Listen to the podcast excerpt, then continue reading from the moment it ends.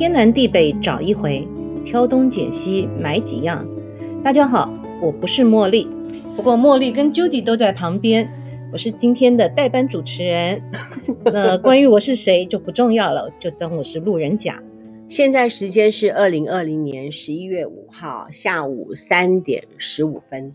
那两位也跟大家打个招呼吧。我是茉莉，我是 Judy，大家好。今天为什么我会在这里呢？因为我们要跟大家推荐的是弘洋食品的早餐食材，这是我非常喜欢的东西。我的冰库里要是没有的话，我就没有安全感，所以我就来参一咖来介绍这个商品。弘洋有很多的早餐食材。爱审团经过很多的试吃筛选，最后挑了三样，一个是葱抓饼，一个是蛋饼皮，还有一个是乳酪饼。是乳酪饼。那我们就先来聊一聊葱抓饼吧。好，这是我的最爱。你为什么最爱葱抓饼？讲这个哈，就会讲到我以前一个生活经历。之前我在台北住在套房里头，没有厨房。然后就不能做任何的有油烟的东西，可是我又从小喜欢吃葱油葱油饼，我小的时候很喜欢吃葱油饼，那所以当我搬到南坎来，有了厨房之后，我就赶快去买这个葱油饼哈，想说在家里可以煎。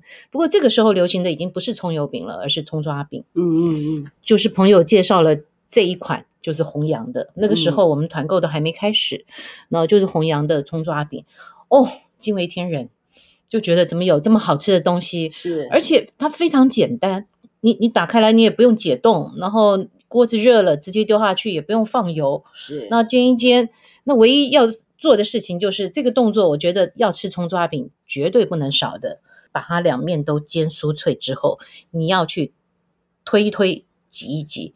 像我自己是左手拿铲子，右手拿筷子，然后可以从两面去挤它，嗯、去推它，把它弄松哈。因为我觉得弄松了之后，那个里面的水汽散掉，它应该吃起来的口感才会这么酥脆。嗯，嗯把它推一推之后，我就反向向外拉扯，把它扯成几块，嗯、因为这样子我在吃的时候就比较方便，就可以一筷子一口。嗯嗯，所以这是。我最喜欢的葱抓饼，像有的人他喜欢说吃的时候一个嘴巴可以吃一口的那种大小，像我就喜欢咬下来。对，我想每个人喜欢不一样啊，因为我用筷子吃它是我觉得比较优雅哦。我吃早餐都有专门的早餐盘，是啊，那把它放在。盘子里头，然后再煎一个荷包蛋，然后再准备一个咖啡。那我还会所有的东西都用竹托盘装好，然后好好的端到我的餐桌上，然后再放着音乐。那这样子，我的早餐就是一个开启一天美好的仪式。哎呀，我觉得你的生活真是优雅，让我们望尘莫及。我没有放音乐，我也没有托盘，就打开，我就打开电视看早晨新闻了。对，我，我不会看早晨新闻呢，因为安博盒子在开启的过程其实是一个程序的。我大概就是坐一坐啊，对，在餐桌上面看手机，也不会用托盘，也不会放音乐啦。你生活是优雅很多。对，我是优雅的路人甲。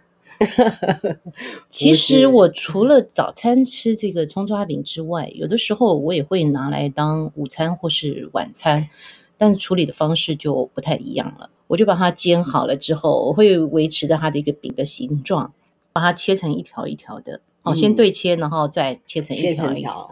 我会准备一些食材，像我最常用的是猪肉肉丝哈，然后青椒、豆干。或者是有洋葱、芹菜也可以，用点大蒜跟辣椒来提味，然后炒一炒，再把饼放进去。这也是北方很常见的炒饼。我比较少这样子做，不过这样已经确定你是一个爱用者，葱抓饼的爱用者。是没错。我记得你不是北方人。我，我不是，我是南方人，但是我非常喜欢面食点心。为什么？为什么？没有为什么，就是喜欢。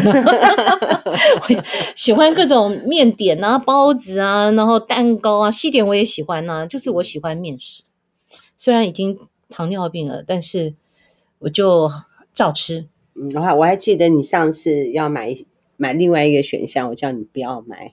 对，蛋饼皮不只是说有糖尿病。等一下啊，我们先等到那个讲蛋饼皮之前，我们先把那个葱抓饼先做个结束，再再讲完整一点。好，那这个弘扬的这一份这个食材呢，每一包呢有十片，是它大概重量是一公斤一。我们多少钱？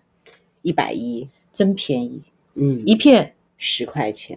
对，你今天去外面哈早餐店吃一份葱抓饼，三十五块。是，像我刚刚说的，我会加荷包蛋。是，好，他要十块。是，但是我们自己吃的那种养生蛋还不要十块。对，大大概也要八九块吧。但是至少就不要十块嘛，对不对？好，那这两个合起来二十块。对，那我说要咖啡嘛。嗯，对不对？你自己买了好咖啡，像我是比较简单啊，我是喝那个，我是喝即溶咖啡，但是也是挑我自己喜欢比较高级的口味。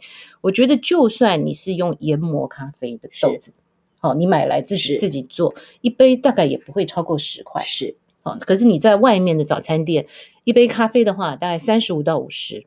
对，好，所以这在外面吃这样子一套餐，就要花八十块以上。我昨天看一个频道，也是早餐店，他是做那个抓饼加蛋，连打三颗蛋都坏蛋。如果说是我们自己在家做的话，我们买的都是对，我们对品质能够掌控。对你，你你很难相信外面，你不是很确定外面到底给了你的东西新不新鲜？是，而且价格又差这么多。是我我真的真心觉得南坎的早餐好贵。哦，像这样一套，我在台北吃的时候是五十，是，可是到了在南坎，在南坎要八十以上，嗯，看它的咖啡价格多少嘛。我比较少到外面去买早餐，我主要还是自己做，所以还是推荐大家哈，可以的话就自己在家里准备早餐。除了这个葱抓饼之外，我们接下来要谈的这个是蛋饼皮，对，蛋饼皮就了不起了，它也是一公斤多，里面有三十片。是啊，其实讲这个蛋饼皮哈，我有一个经验。嗯，我第一次买回去，然后在家里就觉得煎蛋饼嘛，哦，把饼煎一煎，然后蛋打下去，再盖上去，哎，很糟糕哎，那个饼皮硬到不得了。为什么？对，重点是我的做法错了。火太大吗？也不是。后来我就问了那个专家，是所谓的专家，就就是那个早餐店的店长。他们当然是天天都要煎蛋饼啊，就是我就想怎么煎呢？我本来会觉得说，哦，这红洋蛋饼皮很糟哎，不行。嗯，嗯，这后来我才知道，原来我的做法错误了。嗯，我们蛋饼皮从冷冻库拿出来。一样是不用解冻，摆在旁边。那蛋打散了之后，锅里放油，油热了嘛，哈，蛋放下去，蛋一打下去，就把蛋饼皮盖在蛋液上面。然后呢，然后在蛋熟的过程中，它的温度、它的水汽就会慢慢的去把这个饼皮软化。等到那个蛋已经煎到说，哎，熟了，是可以移动了。因为不熟的时候。勾勾嘛，对不对？哈，等到煎熟的时候，你再翻过来，然后你里面要不要放材料？那当然看个人啦、啊。像我自己习惯是火腿啊，那个起司啊，然后再把它卷起来，嗯，再把表皮稍微煎到有一点微焦，嗯，很香的那个样子的状态就可以了。我是没有买过我们的蛋饼皮啊，原因啊，我跟你讲原因，因为它三十片对我来讲，我觉得太多了。不想要买三十片，有一些家庭它是适合的啊。如果说我是一个人住，就不适合。Judy 有吃过弘洋的蛋饼皮吗？有，三十片真的对我来讲，虽然我们家有四口人，我也觉得是太多。我不想跟你们两个讲话，都太多，你们要卖给谁呀？装也要装一下好不好？呃，你们要分享的是你们吃的经验，你们都告诉我，你们太多了，你不想吃，那你要卖给谁嘛？有人需要，呃，蛋饼皮对我来讲是太多，可是我们卖的很好。这个蛋饼皮哦，其实是一个很普通的东西。它本身就是很单薄，它又没有什么味道。那我我觉得之所以会选弘扬的东西，是因为对它葱抓饼的信赖，我对于它的产品的品质就会比较有信心。而且真的是太便宜了，一包三十片多少钱？一百一哦，一样是一百一，但这是三十片了哈。那如果家里的人口多的话，其实真的你去外面买一份蛋饼的价格。又是很高。我有一个客人啊，他每一次买都买六包七包。他是开店的吗？他要带回家乡送人哦，送人那到、嗯、这这也也可以了，送到花莲、台东或者是越南、印尼、嗯、泰国。OK。很坦白说，我是觉得这个蛋饼皮并不是说有多大的特色，但是我觉得它还是一个家里人口多的时候，你在冰库里头呃存的一个东西，因为你随时要吃，就肚子饿啊，当宵夜啊，当任何任何时候，你只要有蛋的话，你就可以拿来用，而且那么便宜。还有一种客人，他是买去露营，露营的时候煎蛋饼啊，嗯，或者是葱抓饼都有。露营需要准备早餐啊，人又多啊。那他们是火源是什么？瓦斯炉哦，所以等于是跟在家里做是一样，是不是？对，只是说现场可能会有很多人嘛，哈。好比说我们有四个家庭一块出去玩，嗯，那你要负责早餐，你要负责中餐，你要负责晚餐，你要准备什么？红娘的葱抓饼也可以选择，蛋饼皮也可以选择。OK，那我们再来说它这个乳酪饼。这个乳酪饼我很喜欢，但是更喜欢的人是 Judy。我觉得 Judy 可以分享一下，她是怎么来吃这个乳酪饼，他是有什么样的方式？乳酪饼这样东西，其实应该拜现在那个不粘锅的方便性。家里没有烤箱，以前在外面吃就是起酥皮嘛，外面是那个里面是玉米浓汤啊，这样覆盖在上面都放在烤箱。我家厨房不够大，我也没有用烤箱。都用现在就是不粘锅，也非常方便。啊，不粘锅就只要放下去，然后它就慢慢的会膨起来，再翻面。我在里面我最喜欢加苹果，我会加水果类的，我都煎起来之后煎两片，然后里面呢加我喜欢的苹果啊，或是反正冰箱里面有什么水果，我当天就会用那个水果切薄片，加在我的乳酪饼里面。你的葱抓饼有没有包水果吃过？嗯，就看当天冰箱里有什么，呃，都很随性啦。那你的意思是你把卤肉饼当吐司一样用？是是，OK。我我自己心里头常常会觉得说，因为它会有油嘛，嗯，所以我觉得用手拿好像会比较沾到手。我自己的做法的话，我我就是在做三明治的话，我会用两片吐司，一片。乳酪饼，把它当中间那一层，然后中间啊、呃，就是吐司上面可能就放蛋，然后再乳酪饼，再放火腿，然后再放吐司。嗯，因为我觉得这样子的话，就手不会弄得油油的。嗯，那你是乳酪饼先煎吗？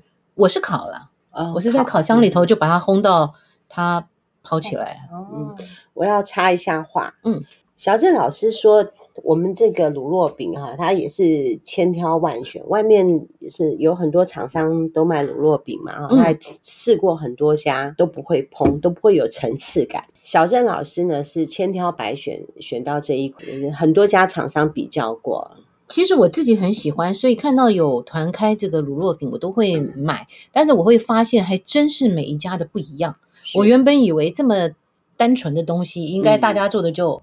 差不多哈，是。后来发现真的不一样。那弘洋的乳酪饼的话，它比较比较松，比较有层次，然后会比较酥，然后吃起来就很像我们小时候喝那个酥皮浓汤那种感觉。嗯、那同样葱抓饼的话也一样，很多家我们都吃过。对。然后在卖场里头也有卖各种品牌。对。那我觉得还是弘洋的这个 CP 值最高，是，是味道好，分量足。它的价格是怎么卖？一百二。几片？十五片。所以我们现在不能讲一片多少钱，一片二十元不可能，一片十二元有可能，一片六块也是有可能。鬼扯，鬼扯，应该是应该是十片，应该是。那一片十二元其实也是非常实惠的。不过你当吐司来吃的话。它就比一般的吐司稍微略微价高，可是呢，它的滋味上倒是增加了太多太多了。现在网络上面也有很多分享关于乳酪饼的做法，怎么样去进入烤箱啊？怎么放草莓果酱啊？怎么包小火腿啊？哦，你讲这个我就想要讲我自己的经验。为什么我会知道不同家的乳酪饼哈，其实是不一样。你有去买过别家的？有，就是一开始也不知道谁是谁，反正看到人家有开这个团，我就会买嘛。那我的做法是，我把一个乳酪饼切成四份，嗯，好，就是画十字两刀，等于是四个小方块。哎，然后我就把那个德国香肠，嗯，也切四段，嗯，然后用那个乳酪饼把德国每一片就。哦，卷卷一个哈，然后放到烤箱里头去做。但是我会发现，哎，怎么有的卷不起来，一卷就断掉了。嗯、哦，是不是要解冻啊？我有解冻。嗯，对，这个是一个重点。如果你要做花样的话，其实它是要解冻再处理的。嗯、但是有的呢，有的品牌它的乳酪饼就卷不，它没有办法卷。嗯，我觉得它它的油啊、面啊，它的呃整个制作过程都。有所不同哈，所以他没有办法真正的柔软有韧性。其实这一集应该找我们小郑老师来讲啊，他对每一个商品他都可以讲出更多的说法出来。你讲的哈，路人甲。总之，弘扬的早餐食材真的是很棒的。要是没有一两样在我的冰库里头，我都没有安全感。我真的很希望我们这位路人陈。能够当我们常态性的来宾，我们讲的 太差，他口条那么好，分析的好，嗯，经过我们的介绍，我希望就是大家的早餐哈，可以有一个浪漫的开始。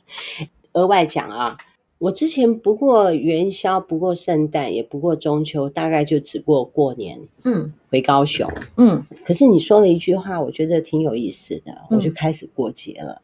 有什么话？你说。有一个节日可以让生活有点变化哦，那跟我们的早餐食材有什么关系？我要说的是，呃，这位是我的读书会的老师，我跟着他读书读了十几年，他是很会生活的人，对文学啊，对人生的态度啊，有不同的想法。我看到你讲话，我声音就会变，哎，就会变得比较温柔。不行，你是紧张，你害怕。我们碰到老师就会比较谨慎一点。希望你能够拨空来参加。好，嗯，那我们今天要做。我今天不是已经把主持人都赶走了？我碰到他，我就不太会讲话了。你气场太强了。我们这弘扬的早餐已经卖了大概。四年哈，从我们开团到现在就买，在没有开团之前，我们自己私底下也时常买。那这段时间呢，也广受到我们团友的喜欢，新进的团友很多。嗯，你可以参考我们的早餐，还不错。嗯，好，谢谢大家，谢谢大家，拜拜，拜拜，拜拜，拜拜。